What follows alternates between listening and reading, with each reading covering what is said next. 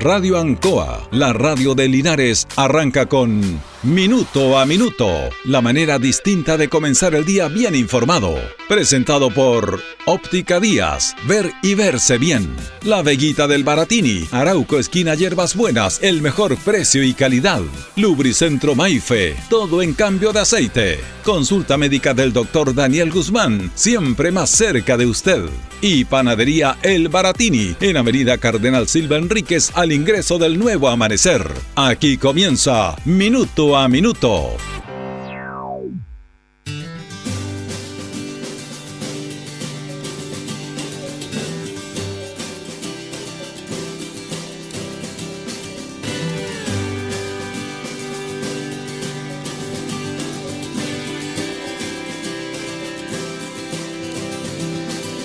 Andando por la vida mirando por una canción. Vamos a conversar de algo que es permanente en el último tiempo que tiene que ver con todos nosotros y con ustedes también. Tiene que ver con los consumidores, los que consumimos permanentemente en el comercio, que son la clave importante de una economía, de las necesidades de, una, de un hogar, de una sociedad. Eh, el sistema, el sistema chileno en el último tiempo cambió, desde las políticas de apertura al mercado, básicamente con esta política que introdujeron en Chile eh, durante el gobierno militar los denominados Chicago Boys, los defensores del libre mercado, que empezaron a tener esta instancia eh, a través de este gobierno y tuvieron influencia también en las autoridades de ese tiempo para poder aplicar ese mercado. Con una economía complicada, con Chile con una alta inflación, bueno, querían recuperar esto y cambiar el sistema, el sistema económico.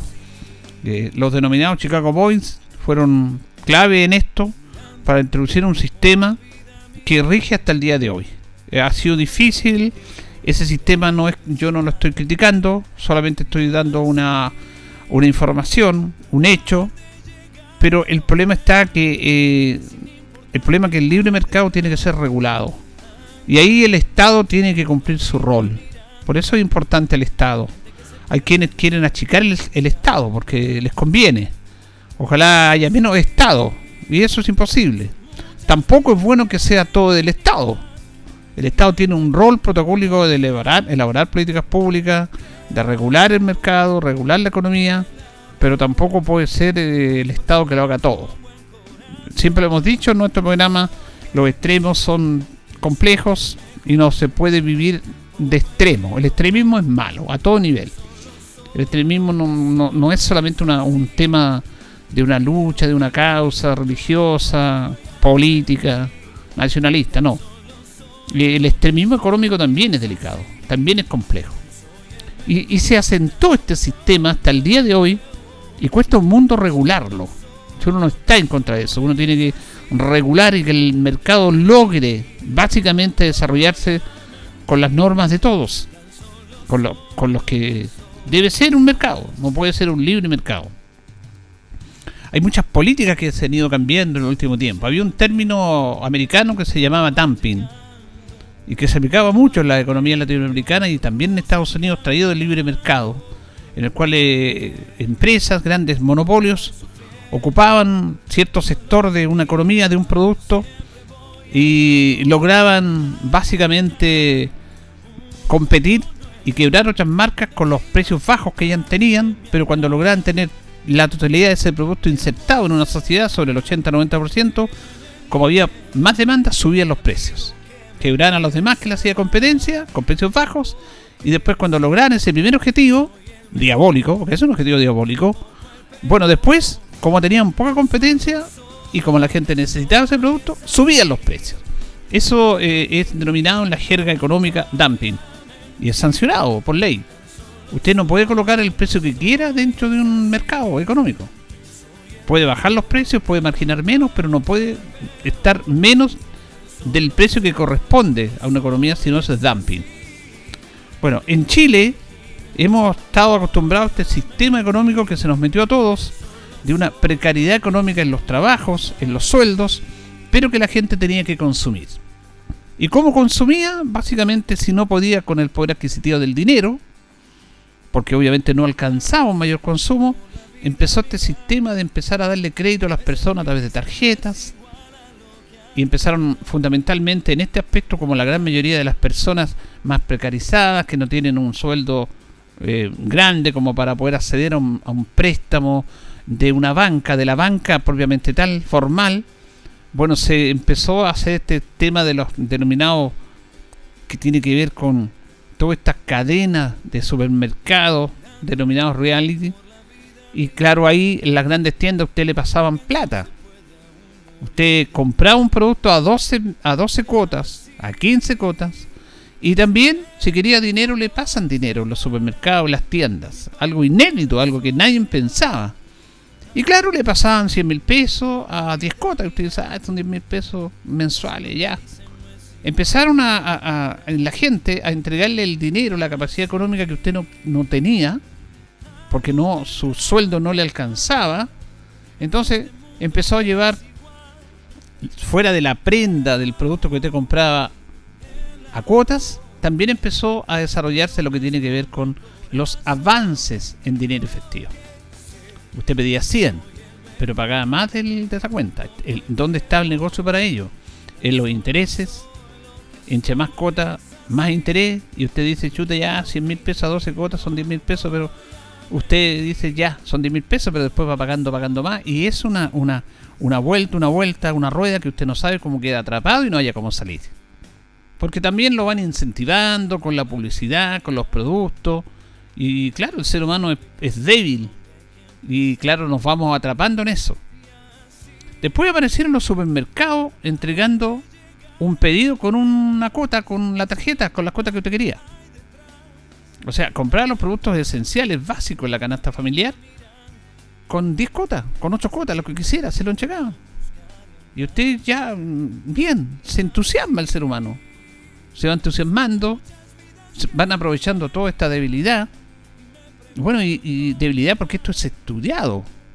El comportamiento de las sociedades son estudiadas y dependen en qué comunidad, en qué sociedades quieren insertar esa situación. Yo siempre cuento una historia, que la repito de vez en cuando, porque es absolutamente eh, tangible los tiempos que vivimos ahora, que cuando se instaló la compañía de teléfono, que cuando la compañía de teléfono, la CTC era una empresa nacional que fue vendida a los españoles. Y los españoles, un año antes de empezar a trabajar con su sistema, con ya con la telefonía privada y ellos mandando esto, hicieron un estudio de cómo nos comportábamos los chilenos. En rigor, hicieron un estudio de todo cómo se comportaban las sociedades donde ellos adquirieron esto. También tuvieron en Argentina. Entonces ellos estudiaron cómo se comportaban los chilenos ante cierto tipo de situaciones, con profesionales, con tipos que eh, manejaban eso. Entonces, cuando empezaron a aparecer cuando empezó a operar la CTC acá y empezaron a aparecer las primeras cuentas de los teléfonos, habían algunas cuentas que le, salían llamadas a Villalere, a San Javier, a 20 pesos, a 15 pesos, que usted nunca había hecho. Pero como eran 15 pesos, 20 pesos, usted no iba a reclamar. La gran mayoría no iba a reclamar. ¿Por qué colocaban ese dinero más, esas llamadas, que no era tanta plata, pero una llamada que usted nunca hizo dentro de todo su, su trabajo de llamadas que hacía? le salían llamadas por 15 por 20 pesos que nunca había hecho, pero ustedes no le llamaban más la atención.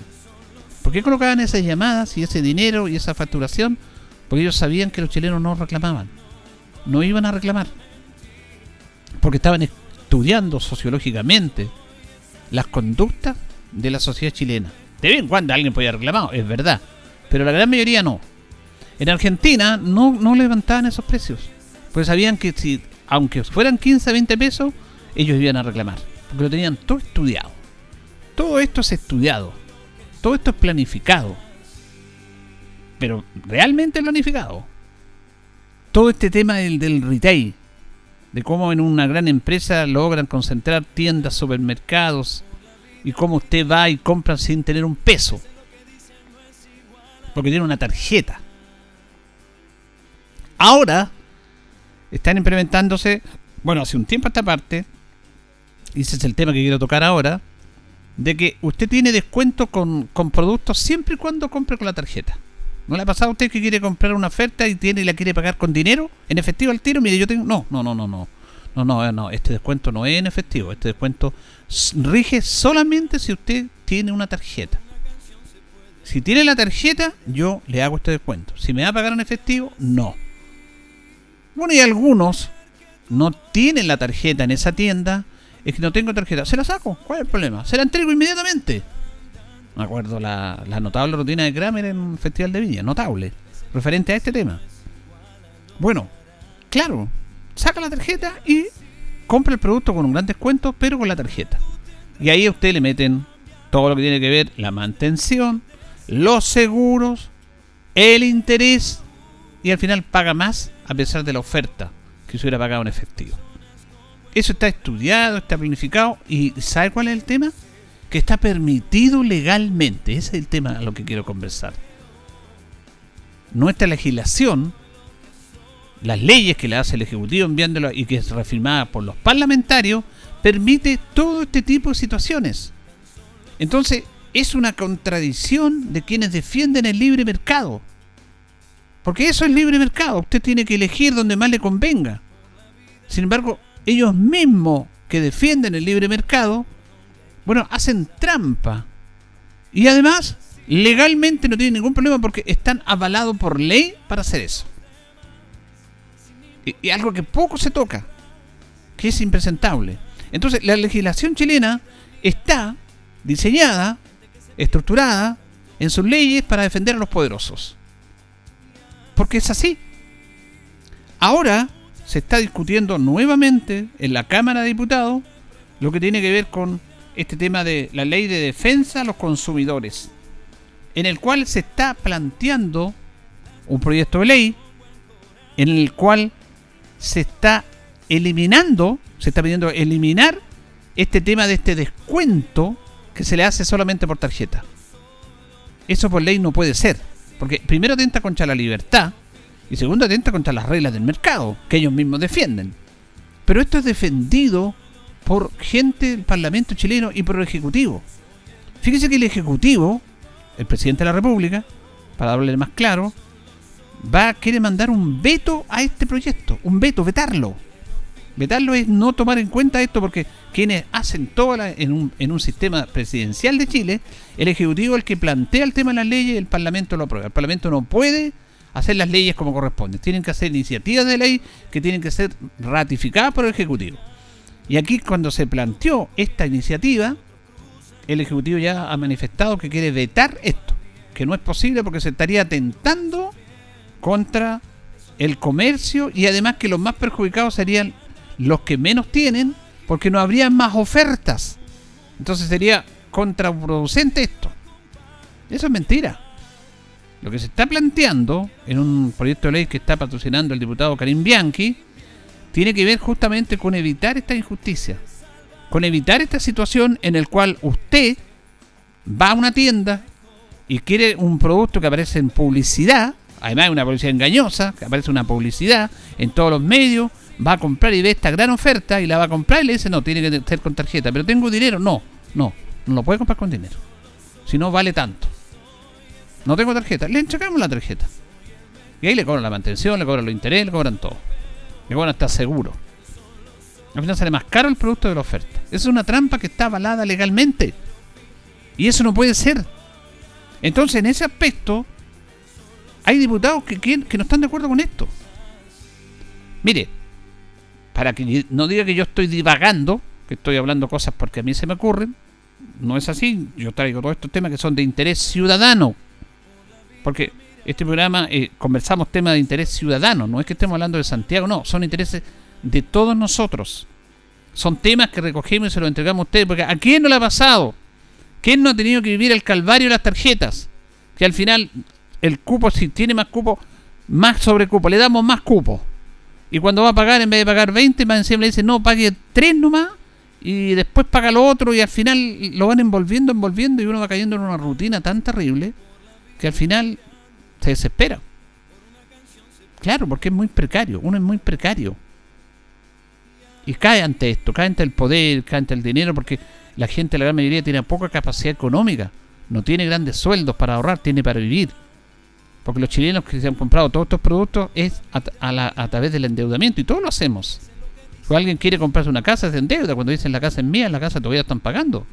Ese es otro tema que podemos conversar. Que en Chile hay que tener 30 años, 40 años pagando una casa. Toda una vida. La casa usted la paga cuando... Y con mucho esfuerzo y después hasta algunos han perdido sus casas. Porque no porque dejaron de pagar los últimos dividendos y aquí el banco le remató la casa nomás. Entonces acá el diputado Karim Bianchi está en esta iniciativa de ley de defensa del consumidor. Las denominadas ventas atadas. Descuento, pero siempre que sea con mi tarjeta y sea en este local. Ningún 8. Vamos a escuchar justamente lo que plantea en primera instancia Karim Bianchi en relación a este proyecto de ley. Lo que pasa es que eh, acá algunos son alarmistas y dicen se van a acabar las ofertas. Las ofertas existen de que existe el comercio. Ni el consumidor ni el oferente van a dejar ni de consumir ni de ofrecer. Por lo tanto, en eso va a haber siempre competencia y la oferta va a existir. Pero lo que nosotros hacemos al eliminar eso de que la oferta tenga que ver con un determinado medio de pago, o sea, que la tarjetita vale más que la plata o una tarjeta vale más que otra, en el fondo lo que, lo que terminamos es eliminando un privilegio. La norma general indica que cualquier oferta debe ser con cualquier medio de pago, o sea, no puede obligarse a una persona a usar determinado medio de pago, pero eh, hace una excepción creada para el mismo retail que dice, ah, pero con determinado medio de pago se puede ofrecer alguna oferta. Entonces lo que queremos hacer es que la oferta que se entregue sea real y universal. Real es decir que realmente sea una oferta y eso no sea un enganche para que después la gente tenga que contratar seguro, mantenciones, cobro de intereses y todo lo que sabemos que trae detrás, que al final uno dice, mire, compré esto porque costaba tanto, pero terminé pagando, y eso no requiero de ningún experto que vaya al Congreso a decirlo. Eso se lo pregunto a cualquier persona en la calle y me va a decir que es así. Eh, en el fondo, ¿no es cierto?, que sea real. Y lo otro, que sea universal. ¿Por qué yo tengo que verme discriminado, discriminado cuando voy a una casa comercial si es que no tengo la tarjeta? Si en el fondo yo quiero adquirir el producto, ¿por qué me obligan a tener que tener la tarjeta y quizás no poder tenerla y no acceder a un precio menor. Entonces, no queremos acabar con la oferta, no queremos acabar con un negocio que sea desnaturalizado, que es pasar de ser una tienda a pasar también a tener banco. No queremos acabar con eso, porque sabemos que hay gente que no puede acceder a un banco y le sirve, y le sirve la oferta. Pero lo que queremos hacer nosotros es que la oferta, siendo reales, universales, generamos otro incentivo que es el de guerra de precio. Si yo voy a cualquier tienda comercial y, por ejemplo, cotizo el computador que tengo al frente mío, en todas vale lo mismo. Entonces, ¿qué marca la diferencia en ese computador de una tienda u otra? No, mira, ni siquiera voy a decir que hay colusión, sino que, que hay precios iguales. Entonces, lo marca con qué medio lo pago. Y no puede ser eso. Los precios tienen que ser diferentes eh, o tienen que ofrecer de, diferente calidad, diferente eh, cobro de mantención, diferente tasa de interés. Entonces lo que queremos es generar cosas que sean positivas en este mercado, que tienen que ver con, guerra de precios, bajar las tasas de interés, generar otro tipo de incentivos de fidelización, como la acumulación de puntos, como las condiciones de la tarjeta. Entonces, la verdad que todo suma para que la gente más vulnerable, que la gente que más accede a estas tarjetas de crédito, pueda acceder a mejores condiciones, porque todas estas tarjetas y lo sabe bien, quien me está viendo o escuchando, hace un avance en efectivo, tiene las tasas de interés más altas que pueden existir en el mercado. Los intereses son los más altos del mercado. Entonces lo que queremos hacer es una sana competencia. Así que yo creo que por todos lados esta indicación hace que ganemos eh, y no como dicen algunos, que en el Congreso están llevando el pandero de la defensa del, del retail, no se van a acabar las ofertas. Bueno, claro, porque hay muchos sectores, empezando por la presidencia, que van a hacer un veto presidencial y el fiscal nacional económico también está en contra de este proyecto, como lo da a conocer el diputado Karim Bianchi. A ver, voy a hablar como persona, no como diputado. Me parece asqueroso. Y lo voy a hacer porque en un ejercicio que yo vivo, yo en mall no voy como diputado, supermercado no voy, voy a comprar. Y veo, veo con mucha tristeza lo que la gente está comprando a crédito. Eh, los bienes esenciales, el arroz, el azúcar, el pan, los remedios, el combustible. Entonces tenemos un país que está endeudado, sobre todo adultos mayores, jóvenes hacen un enganche para que entren a esto, total después paga el papá. Adultos mayores después se le embarga. Entonces yo veo asquerosa la defensa que hace el gobierno, que defiende las lucas del palacio, como dije hoy en el, en el hemiciclo, porque acá se está defendiendo a una industria como nunca he visto se haya defendido las pymes, por ejemplo, en pandemia. Entonces, eh, el brazo protector que tiene el retail, me toca compararlo con lo mismo que viví con las aseguradoras, con mi proyecto del tema de las rentas vitalicias del retiro. Y la línea delgada que existe de la moralidad respecto de quien fiscaliza un negocio eh, y con la actividad que realizaba antes de fiscalizar el negocio. Porque acá en todo momento el fiscal nacional económico se opuso a este proyecto. Agrupaciones que yo creo que ninguno usa las tarjetas se, se oponían. Por eso digo, me basta con ir 10 minutos a un mall para entender lo que pasa. El fiscal nacional económico, una persona que tiene parentesco con grupos económicos que tienen que ver con el retail. Él mismo ha defendido a empresas del retail como abogado. Me pasa lo mismo con la CMF, el presidente pasa de un negocio, entonces lo primero que tengo que, pensar en, el proyecto de ley que, tiene que venir es que esa delgada línea de donde paso a ser parte del negocio a después fiscalizarlo, no puede seguir existiendo. Y ese brazo protector yo lo veo y lo vivo en el Congreso y me molesta. Eh, y entiendo muchas cosas de lo que pasa en el país y de lo que la gente le asombra, le molesta, le da esa son, porque veo esa defensa que no la veo, por ejemplo, con las pymes. Sería desastroso que el gobierno haga un veto yo llamo a no, a, por lo menos dar la oportunidad de que esto seamos pioneros en impulsarlo, porque si una cosa tenemos claro es que las reglas que están establecidas hoy en el comercio de las tarjetas de crédito del retail no son reglas de un sano comercio. Tienen las peores tasas de interés, son abusivas, eh, las ofertas no son ofertas, son de mala fe. Por tanto, demos la oportunidad de iniciar una guerra de precios. La oferta obviamente que no se van a acabar. Si este privilegio está mucho después de que el comercio empezó en los mercaderes en los tiempos de cientos de años atrás, hasta cuando había el trueque había oferta. Entonces la oferta no va a acabar. Yo no, aunque le digan la indicación Bianchi y todo, yo no, no soy el que tiene, es el Congreso que aprobó por mayoría esta indicación porque entiende que es de sentido común. Entonces, aquellos diputados que son los panderos de la Master Plot, yo creo que tienen que darle la oportunidad a esto de ver cómo funciona la práctica. Va a ser sano para el comercio que compitan con mejores precios. Así es, es un tema fuerte porque se está peleando en contra del gran poder económico en Chile. Y lo decía, le gustaría que las pymes, las MIPYMES, pudieran tener el respaldo que está teniendo esta grandes empresa referente a este proyecto de ley. Habla del fiscal nacional económico que trabajaba como abogado defendiendo esta grandes empresa y que ahora es fiscal nacional económico. Como al revés, este término, el, el, término de la puerta giratoria, no es un término que se acuñó en relación a los delincuencia aquí en Chile, que se acuñó este término. La puerta giratoria tiene que ver en Estados Unidos cuando los grandes, las personas que ocupaban cargos importantes en el Estado, en el gobierno, cuando salían ese gobierno, se iban al mundo privado conociendo todas las leyes y, hacían lo, lo que tenían una información privilegiada. Y también personas que estaban en grandes cargos defendiendo a grandes empresas como abogados pasaban a ocupar en otras administraciones cargos públicos. ¿Qué es lo que es el fiscal nacional económico? Defendía a las grandes empresas y ahora eh, es fiscal nacional económico. No puede ser, esa puerta giratoria no debe existir, porque él está en contra de este proyecto. Este proyecto fue comisión mixta. Comisión mixta tiene que ver con diputados y senadores que logran zanjar las diferencias, cosa que, de acuerdo a lo que dice Karim que esta comisión eh, mixta fue un tongo la comisión mixta fue un tongo armado para votar esta indicación. Y yo participé y me opuse a dar la unanimidad siempre porque traían invitados para hablar de esto, meter esto del artículo 17H. Entonces, trataron y trataron de hacer de esto una discusión que ya estaba zanjada en ambas cámaras y la gente cuando escucha una comisión mixta. Aquí se ve una comisión mixta, las discrepancias que existen de ambas cámaras y eso es lo que se discute. Entonces, lo que había discrepancia tenía que ver con los datos personales de las personas.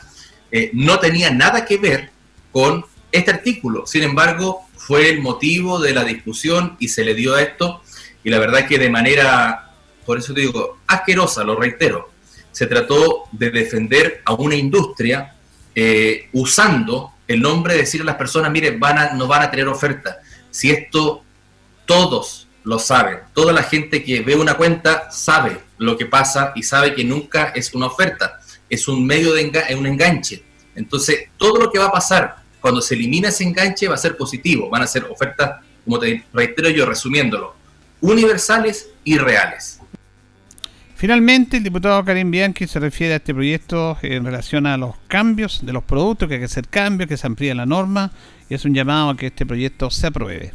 Lo que pasa es que, a ver, eh, cuando uno, uno tiende como a someterse a la, a la... A veces hay empresas que tienen como política, entonces no, que acá nosotros no hacemos cambios, nosotros no, nosotros una semana. Entonces, yo creo que los derechos de los consumidores tienen que estar muy eh, esclarecido, mm. tanto para el, que, para que compra como también eh, para el que está vendiendo, porque a veces como que yo veo que hay una legislación paralela de las tiendas, es decir, mira, nosotros no hacemos tales cambios, nosotros, entonces la gente tiene que saber eso, bueno, y fundamentalmente entonces tú se amplía ese rango, eh, que me parece que es importante para que la gente obviamente pueda, al verse con un producto de defectuoso, de mala calidad o diferente, y también incluir un poco lo que hoy día estamos viendo que es el comercio electrónico. Yo creo que, en, eso también el proyecto sirve bastante, porque hoy día las formas de comprar han cambiado mucho, pero sigo extrañando una institución que realmente ejerza una fiscalización mayor en eso y donde la gente no, no tenga que terminar yendo a un juzgado policía local a, a zanjar una situación cuando no, no va a poder acceder al abogado o no vale la pena por una compra. Entonces yo, creo que son aspectos positivos, eh, pero me quedo obviamente con, esto y el mensaje al, al gobierno a no eh, manchar este proyecto vetando esto, sino que dando la oportunidad a que esto pueda funcionar, porque creo que va a mejorar las reglas de la sana competencia, eh, vamos a combatir, incluso a combatir la inflación que ya está desatada y, yo creo que no tiene ningún aspecto negativo la indicación que hicimos, todo lo contrario. incluso la gente más vulnerable, que es la que accede a esto, porque quienes tenemos posibilidad de tener tarjetas de banco, tenemos mejores condiciones. Es la gente más humilde la que le entregan las peores tasas. Entonces, yo creo que lo que se va a iniciar realmente es que algo que está hoy día como inamovible, como todas las reglas ya establecidas, las vamos a desarmar y vamos a hacer que tenga que competir de verdad. Entonces, vamos, vamos yo creo que la gente tiene que, entrar a un mall y saber que puede cotizar y encontrar distintos precios, eh, o, que, o que tenga mejores tasas de interés, o que tenga mejores condiciones las tarjetas. Entonces, yo creo que, ya tuvieron bastante uso de los privilegios, se desnaturalizaron, eran tiendas de venta de productos, entonces hoy día ese banco tiene que tener reglas del juego que beneficien a las personas más vulnerables y eso es lo que estamos haciendo. Y yo valoro que la mayoría del Congreso eh, lo haya entendido así, pero sí critico y sí, no sé si me asombra a esta altura, porque llevo ya tiempo diputado, ver cómo ciertas industrias de nuestro país tienen tanta protección adentro de la política, eso a mí la verdad que me da escosor. Bueno, fuerte frase, estas industrias tienen, tienen apoyo y respaldo de la misma política chilena. Y estas empresas que se dedican a, vender productos se dedican a pasar plata, sin ninguna regulación, con tasas de interés altas, incentivando a la gente a endeudarse con, la poca capacidad de pago que a veces hay. Entonces, todos estos temas, y más encima, hacen esta ley de, de ventas atadas, en las cuales hacen un descuento, una oferta especial, pero siempre y cuando vaya con la tarjeta. No sirve ningún otro medio de pago. Y la tarjeta de ese local, nada más. esos son los temas que se quieren cambiar respecto a este tema. Vamos a ver si resulta esta iniciativa. El Ejecutivo, el Parlamento tiene la palabra. Señoras y señores, estos comienzos con valor agregado de minuto a minuto en la radio Ancoa son presentados por Óptica Díaz, que es ver y verse bien. Óptica Díaz es ver y verse bien. Usted ya nos conoce, somos calidad, distinción, elegancia y responsabilidad. Atendido por un profesional con más de 20 años de experiencia en el rubro convenios con empresas e instituciones. Marcamos la diferencia. Óptica Díaz es ver y verse bien. Buenos días, gusto saludarlos. Minuto a minuto en la radio Ancoa, martes 6 de julio. Hacemos minuto a minuto junto a don Carlos Agurto y la coordinación. Hoy día saludamos a las María Coretti que están de oromástico. Es el día 187 del año. Eh, tenemos 7 grados de temperatura, una máxima de 12, neblina y algunos chubascos en horas de la tarde. Es inestable el clima en el día de hoy. Vamos a ir con otros patrocinadores, don Carlos, y ya regresamos. Estamos en Minuto a Minuto en Radio Ancoa. Radio Ancoa. La mejor manera de comenzar el día informado. La consulta médica del doctor Daniel Guzmán siempre más cerca de usted. Se atiende por FONASA, ISAPRE, DIPRECA, CAPREDENA y particular. Se hace lavados de oídos. El doctor Daniel Guzmán lo espera en Kutmoller 333 frente a la plaza. Lubricentro Maife, todo en cambio de aceite. Le dejamos su vehículo como nuevo. Personal calificado, una atención cercana, convenios con empresas e instituciones. Maife, el lubricentro de Linares, ubicado en Esperanza 633, entre Lautaro y Yumbel. La panadería del Baratini, el mejor pan, tortas, pasteles, brazos de reina de nuestra propia elaboración. Abarrotes, cecinas, frutas y verduras el mejor precio y la mejor calidad. Lo esperamos en Avenida Cardenal Silva Enríquez, al ingreso del nuevo amanecer. Estamos a su servicio. Óptica Díaz es ver y verse bien. Usted ya nos conoce, somos calidad, distinción, elegancia y responsabilidad. Atendido por un profesional con más de 20 años de experiencia en el rubro, convenios con empresas e instituciones marcamos la diferencia. Óptica Díaz es ver y verse bien.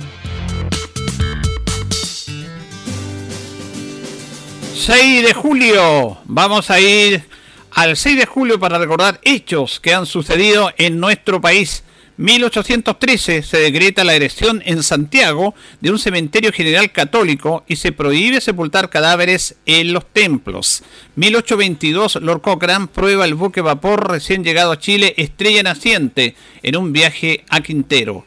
1838 empieza en Valparaíso el embarque de la expedición restauradora del Perú al mando del general Manuel Bulnes, compuesta por 5.400 hombres, la que debía ser conducida por 26 transportes navieros. También en el año 1849, un decreto del gobierno del general Bulnes crea la Escuela de Artes y Oficios, cuya inauguración ocurrió el 18 de septiembre del mismo año. Luego, el 28 de abril de 1947, un nuevo decreto la convierte en la Universidad Técnica del Estado, conocida actualmente como la Universidad de Santiago. 1909 muere Rosario Fernández Concha, propulsora de la Sociedad de Beneficencia y fundadora del Colegio Rosa Concha en Valparaíso para jóvenes de escasos recursos. El plantel fue el primero que impuso el uniforme en Chile como medio de evitar la rivalidad del lujo. 1924. Muere Máximo Geria Chacón, ingeniero agrónomo, fundador de la enseñanza superior de la agricultura en Chile y el primero que obtuvo el diploma de ingeniero agrícola en el país. Creó las escuelas prácticas de agricultura para educar en ella a los huérfanos de la guerra del Pacífico. 1928 naufraga frente al Evo el transporte Angamos con 162 tripulantes y más de 100 pasajeros. Solo hubo cuatro sobrevivientes. 1943 entra en vigencia el seguro contra accidente de pasajeros implantado por la Dirección General de Empresas de Ferrocarriles del Estado de Chile. Esto sucedió un día como hoy, 6 de julio. Y teníamos las efemérides un día 6 de julio. Vamos a ir a la pausa con los titulares del diario El Heraldo, convencionales constituyentes del Maule Sur en primera sesión, que en rigor no se ha hecho todavía, bueno, ese es otro tema de la, lo que está pasando en la convención constituyente. Presidio perpetuo calificado para padre que causó muerte y su hija dejó grave a otra. Seremi Gobierno informa positivo avance regional e insiste en mantener medidas de autocuidado. El Linares Bombero controló fuego basural con peligro de propagación a vivienda. Recordemos que ayer también hubo un lamentable incendio acá en el sector del Nuevo Amanecer y hoy día hubo dos temas también de accidentes de tránsito, tanto en la ruta como en el interior de nuestra ciudad. Seremi del Modo anuncia importante inversión en camino para la provincia de Cauquenes. Linarense Marco Grimal va a portar el emblema patrio en Tokio. Va a llevar la bandera, al banderado el hijo Lucho Linares Marco Grimal. Es un excelente noticias. Senador Rincón logra reapertura de oficina regional para pueblos indígenas. Vamos a ir a la pausa, don Carlos, y ya regresamos en nuestro segundo bloque. Corriendo y otros cruzan caminando, no van riendo. La hora en Ancoa es la hora. Las 8 y 35 minutos. ¿Conoces Market Maule? Es la comunidad de emprendedores más grande de nuestra región. No te quedes fuera y únete a esta comunidad totalmente gratis. Recibe el apoyo que necesitas para difundir tu negocio o emprendimiento. Síguenos en redes sociales, arroba Market Maule y apoya al comercio local comprando en www.marketmaule.cl. Con Market Maule, activemos juntos nuestra economía regional.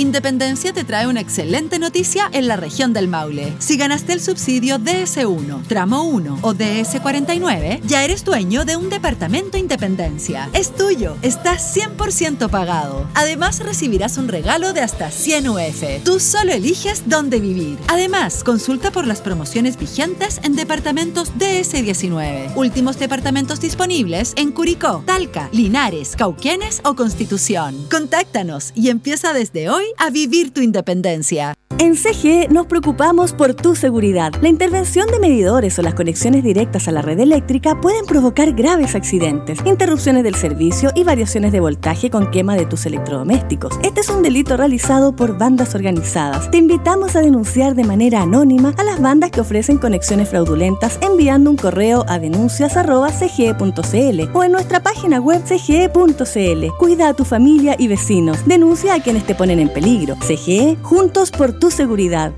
Sabemos que el talento viene con esfuerzo y responsabilidad y que en cada rincón de Chile hay héroes que se la juegan por el planeta y llevan con orgullo la indumentaria usada por nuestros cracks de la roja, roja por fuera y verde por dentro, porque el orgullo no se desecha ni tampoco nuestra historia. Súmate con tu equipo a un nuevo desafío y participa por una renovación de la cancha de tu barrio. Conoce más en rojasustentable.cl. Arauco, por una roja más sustentable. Mi mamá trabaja todo el día y no tiene tiempo para enseñarme. Tomás pasa todo el día jugando. No sé en qué momento estudia. Ya no aguanto más el encierro. Extraño a mis amigas. Hablar es el primer paso. Cuidar tu salud mental es cuidar también la de tu familia. Busca consejos en www.hablemosdesaludmental.cl, Subsecretaría de la Niñez y Ministerio de Desarrollo Social y Familia. Gobierno de Chile. La Municipalidad de Linares informa que esta semana corresponde la vacunación a lunes y martes, rezagados mayores de 18 años, miércoles a viernes, primera dosis a personas de 16 y 17 años, y durante toda la semana pueden asistir a su inoculación embarazadas a partir de las 16 semanas de gestación, adolescentes entre 12 y 17 años con comorbilidades específicas y segundas dosis a población vacunada con primeras dosis entre el 7 y el 13 de junio. Asiste al Gimnasio Municipal Ignacio Carrera Pinto de 9.30 a 15 horas y en el sector rural, en las escuelas y postas específicas. Recuerda ventilar espacios, lavar tus manos frecuentemente, usar mascarilla y mantener distancia física. Linares Corporación Municipal, tú nos impulsas. Ancoa, tu radio Ancoa. Somos el 95.7 Radio Ancoa la radio de Linares, más cerca de ti.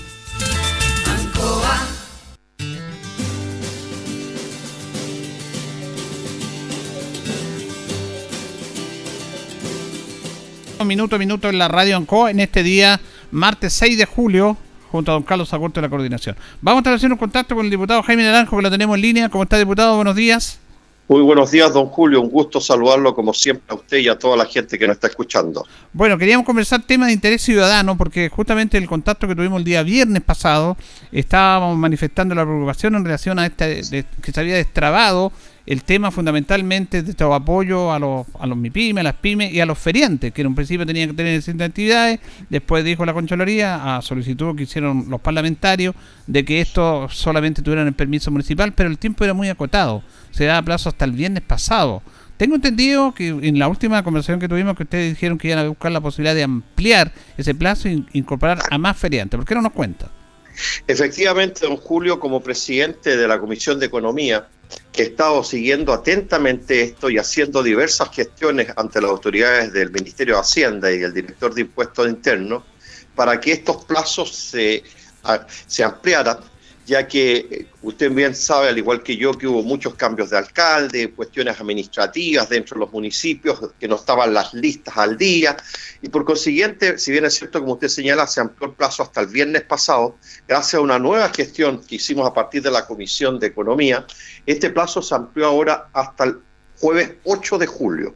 Hasta el jueves 8 de julio, los municipios, principalmente que son las personas que tienen más eh, complejidades para participar, que son los feriantes, se le amplió el plazo hasta el 8 de julio para que los municipios eh, hicieran llegar sus antecedentes de los feriantes libres que ellos consideran como tal. Una cosa distinta, don Julio, y lo quiero dejar estipulado para que no haya confusión, es que el plazo de postulación de cualquier persona es hasta el 12 de agosto. Es decir, cualquier persona de cualquier actividad productiva tiene plazo hasta el 12 de agosto para postular. Lo que ocurre es que en el caso de los feriantes libres, como el único documento de fe pública que va a haber, va a ser el documento que va a mandar el municipio, a los municipios se le ha hecho esta norma excepcional de establecerles plazo, en este caso quedó para el 8 de, de julio, para el jueves 8 de julio, para incorporar a todas las personas, y, escúcheme bien, don Julio, que los municipios consideren que son feriantes libres. Es decir, ¿quién va a determinar administrativamente quién es feriante libre es el, municipio. El Servicio de Impuestos Internos no va a ir después a, certificar en terreno, por decirlo una cosa, acaso tal o cual persona es feriante libre. ¿Sabe por qué? Porque estoy pensando, don Julio, en la gente que se instalaba en Januario Espinosa, que eran muchas personas, todas esas personas, si hay voluntad de parte del municipio de quererlos incorporar como feriantes libres, pueden postular a este beneficio siempre y cuando, cuando el municipio mande el listado de quiénes son sus feriantes libres de su comuna, los incluya. Obviamente que ellos tendrán que estar al día en el pago del permiso. Exacto, Es el único requisito que se le pide a los feriantes, que tengan su permiso y a la vez estén al día en el pago de ese permiso. Pero quiero ser claro, eh, si por un problema administrativo, burocrático, los municipios están dejando personas fuera me parecería lamentable, porque la experiencia que nos decía el, director de impuestos internos, con el cual estuvimos reunidos ayer toda la mañana en la Comisión de Economía, estuvimos analizando esta situación y a veces los propios municipios excluyen a personas cuando perfectamente las podrían incorporar como y catalogarlos y clasificarlos como feriantes libres, obviamente que tienen que tener el permiso y tienen que estar al, día en, el pago de esos permisos. Así que yo llamo a los municipios, ya que hemos ampliado el plazo, muchos de ellos mandaron ya sus listas, pero si les quedaron personas rezagadas, a lo mejor por decisiones administrativas, por interpretaciones que hicieron ellos erróneas, tienen la gran oportunidad de incorporarlos a una nueva lista eh, para que, ser considerados como feriantes libres y esas personas se puedan acoger al beneficio del millón de pesos. Quiero reiterarlo, el único documento que va a acreditar y que me va a permitir que a mí se me pague el millón de pesos es el listado que manda el municipio. Basta que yo esté en el listado del municipio y yo soy favorecido con el bono del millón de pesos como mi pyme. Ya, ese, ¿Cuál es el último plazo para este, esta, este trámite, diputado? El de los feriantes libres es hasta el jueves 8 de julio. Nosotros incluso, don Julio, eh, yo estoy haciendo de nuevo gestiones porque si el plazo para postular para cualquier actividad productiva es el 12 de agosto, no veo por qué en el caso de los feriantes se les establezca un plazo antes, pero si mm. cualquier persona que es mi pyme, yo espero que las MIPYMES del, de la provincia de Linares y Cauquenes estén postulando, ellos tienen plazo 12 de agosto, cualquier persona. Entonces parece raro que se le esté pidiendo a los municipios que las listas estén hasta el 8 de, julio, cuando hay plazo hasta... El, es decir, perfectamente podrían, por decir un ejemplo, podrían mandar las listas de feriantes hasta el 12 de agosto, porque es el último plazo para postular al beneficio. Entonces estamos ahí conversando con lo que dice Impuesto Interno, como tiene que procesar esta información y quiere hacer el pago oportunamente, por eso que está pidiendo este plazo a los municipios, pero, pero estamos trabajando eso. De hecho, hoy día, eh, don Julio, nuevamente como presidente de la Comisión de Economía, nos reunimos con diversos gremios, el del transporte, el de los colectivos, el de los eh, eh, transporte escolar, algunos de ellos estarían quedando fuera. Entonces estamos bien, hoy día los vamos a escuchar porque eh, perfectamente se podrían incorporar al beneficio. Y así hay otros gremios que también han, tenido dificultades para acceder al beneficio. Entonces hoy día justamente tenemos una sesión especial en la Comisión de Economía con el director de Impuesto Interno presente para que responda a todas las consultas y todos aquellos gremios que han querido postular y que por diversas razones están siendo rechazados para clarificar esa situación y para ver la posibilidad que se puedan también acoger al beneficio. Así que yo llamaría a los municipios que nos, que nos están escuchando a que por favor hagan bien las listas, que no sean ellos los que excluyen a las personas, porque por decisiones administrativas los catalogan como que no son feriantes libres y los están dejando afuera de un beneficio que perfectamente podrían recibir, porque reitero, el único que define, el único que clasifica, el único documento que es de fe pública, así lo dijo el director de impuestos internos, es el documento que mandan los municipios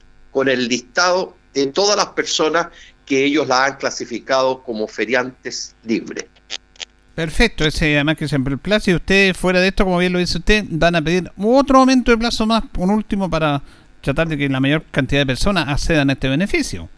Efectivamente, porque la idea, pues don Julio, pongamos en el lugar de estas familias que se han dedicado al comercio, a diversas actividades que con mucho esfuerzo, fruto de la misma pandemia, prácticamente han estado cerrados sin poder atender, sin poder vender.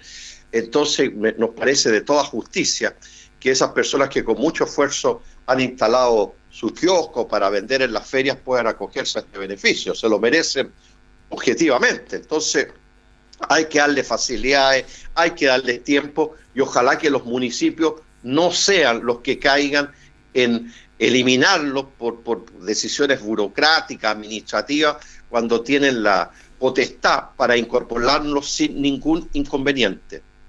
Ahora, también en ese tema, porque ha habido tantos problemas de, comunicación, el gobierno ha comunicado tan mal esta situación y todo esto enredo y complicaciones que se han ido destrabando en el Congreso, también el hecho de buscar tantos temas de focalizar, de poner condiciones, requisitos. En relación al IFE ampliado que, que ustedes postularon, primero ampliaron el 80%, después el otro IFE ampliado hasta septiembre. Eh, la gente te confunde un poco porque nos preguntaban si había que postular para eso. La persona que recibió el IFE ampliado, que nunca había recibido, que lo recibió hasta el 80%, no tiene por qué postular ahora, pero dicen hay que postular. Y ahí está un poco la gente confundida en ese aspecto, diputado.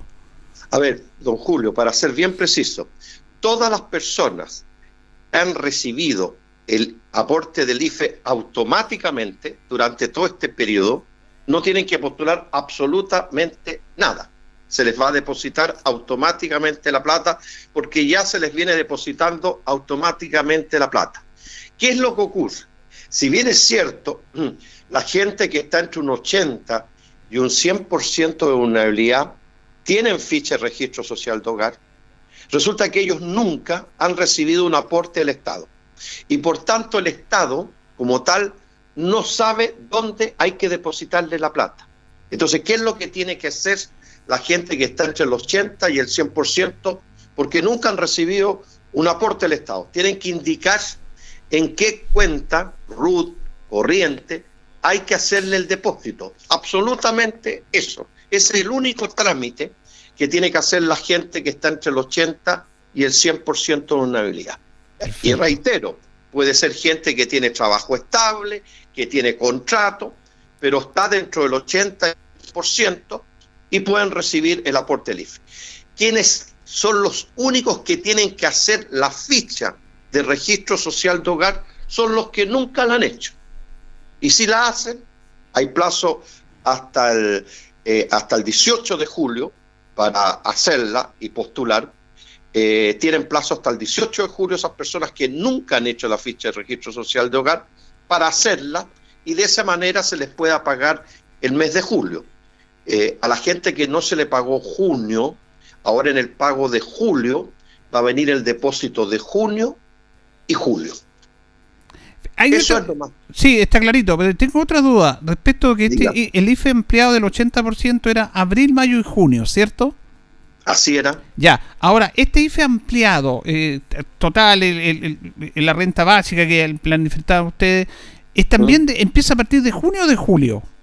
Junio, julio, agosto y, hasta el momento la mitad de septiembre.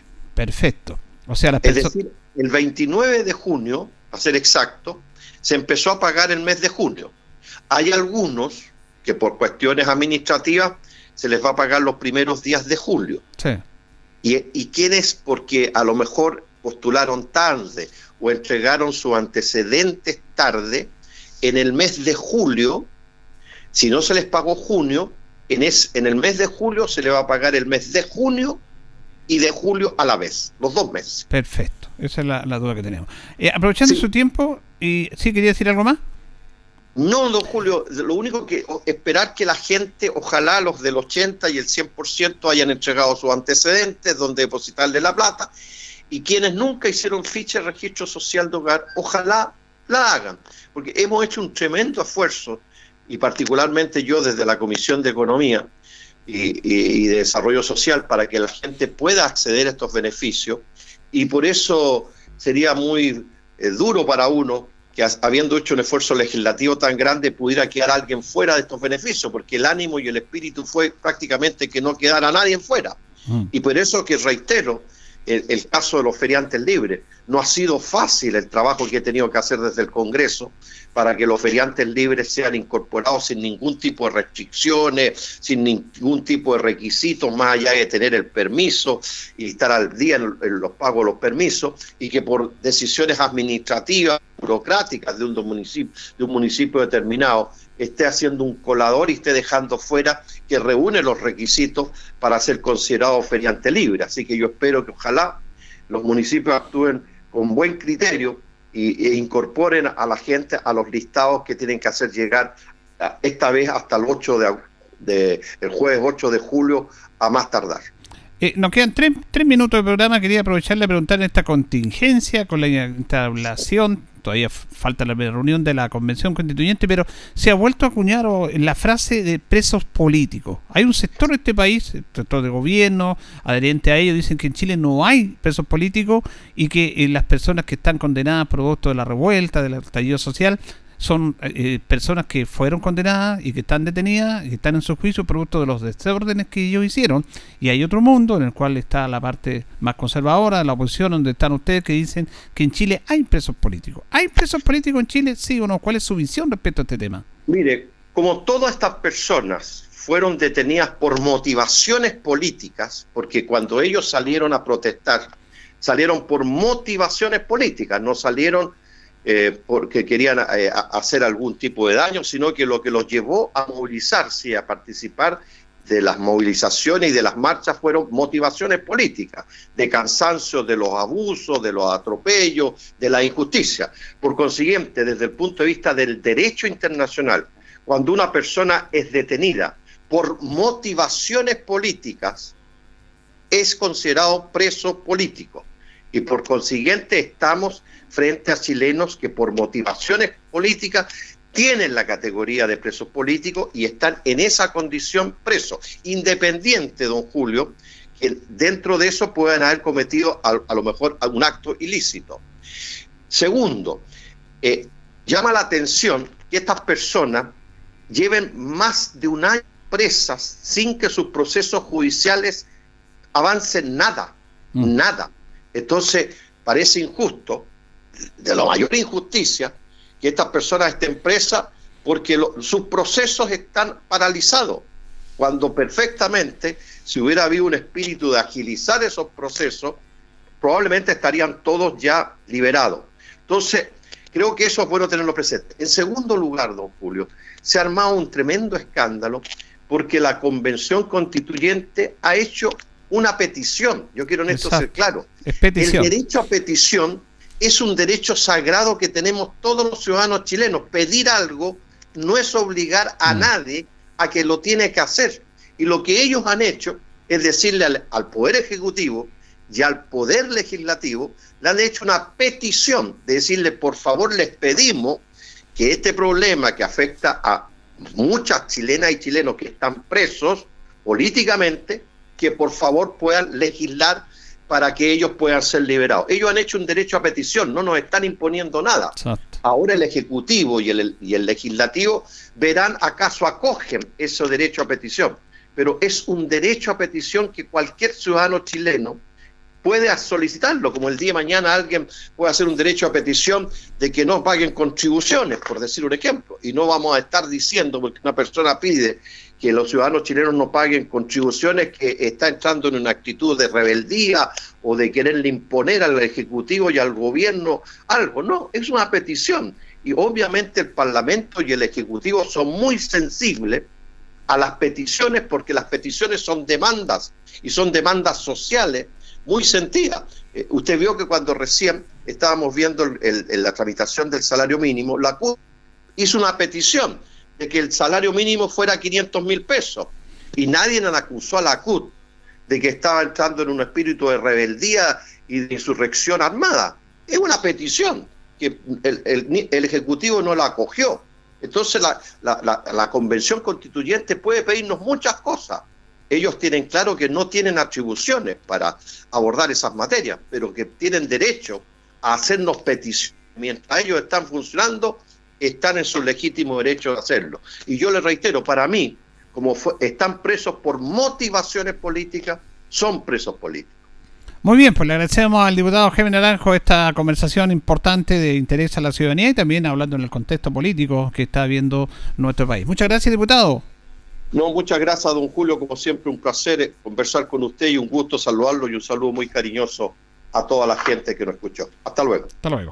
Bueno, ahí teníamos la nota con el diputado Jaime Naranjo. Interesante esta información que nos dio que se amplió el plazo para la postulación a las personas, sobre todo a los feriantes, para acceder al bono del millón de pesos que están llegando al gobierno, que en un principio los feriantes estaban dejados afuera porque tenían que tener iniciación de actividades. Después le dijo que bastaba con el permiso de la municipalidad, cosa que lo dictaminó la Contraloría.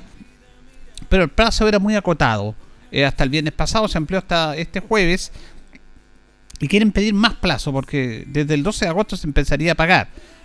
Ahora, esta determinación de quién accede es del municipio. El municipio tiene todo el registro de las personas que están inscritas. No es que ahora usted vaya y se inscriba para poder sacar el millón de pesos. No, no, no es así tampoco la cosa. Las personas que habitualmente están y que dejaron de trabajar, pero que tienen un permiso que lo pagaron, que dejaron de trabajar por de la pandemia, pueden estar en esa lista. El listado lo tiene el municipio y va hasta ese ministro de fe para poder ser enviado a donde corresponde, en este caso al Servicio de Impuestos Internos, para que todas estas personas puedan acceder a este millón de pesos, que es un alivio súper importante en el momento que ellos estaban viviendo. Y luego otro del tema político también lo conversó ahí el diputado Jaime Naranjo. Nos vamos, nos despedimos, le agradecemos su sintonía junto a don Carlos Agurto en la coordinación. Nos vamos a reencontrar, si Dios así lo dispone, mañana. Que pasen bien. Radio Ancoa 95.7 presentó Minuto a Minuto. Noticias, comentarios, entrevistas y todo lo que a usted le interesa saber. Minuto a Minuto. Gracias por su atención.